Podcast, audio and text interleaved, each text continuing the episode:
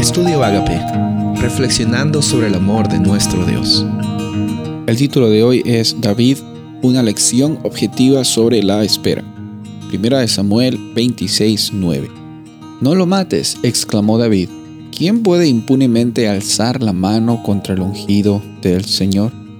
Conocemos la historia de David, un muchacho que era el menor de sus hermanos, que probablemente no había sido considerado ni siquiera como un candidato de rey.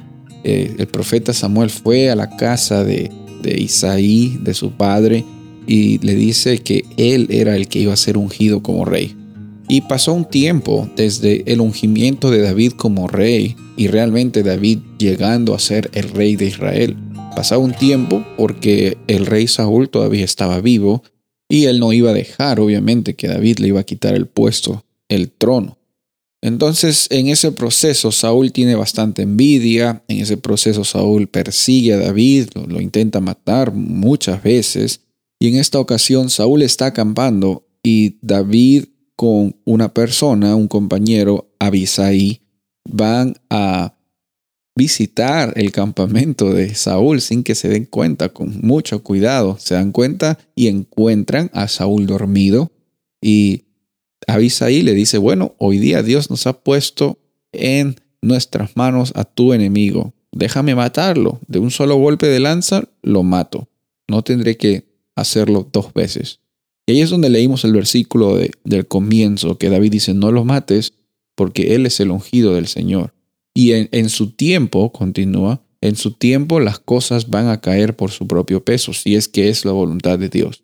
Esta historia nos da una lección increíble cómo es que a veces intentamos encontrar atajos a nuestra vida, pensando que nos va a favorecer a nosotros y por ende le va a favorecer a, Dios, porque Dios quiere lo mejor para nosotros, ¿no? Y a veces en ese proceso pensamos solamente en nuestra vida y no en la vida de las personas que nos rodean.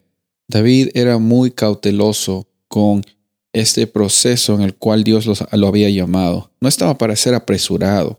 Obviamente en nuestra vida queremos rápidamente llegar a nuestros logros, pero nos olvidamos que muchas veces la jornada de la vida no consiste en ganar eh, logros, sino en vivir una experiencia de tranquilidad, de paciencia. ¿De qué?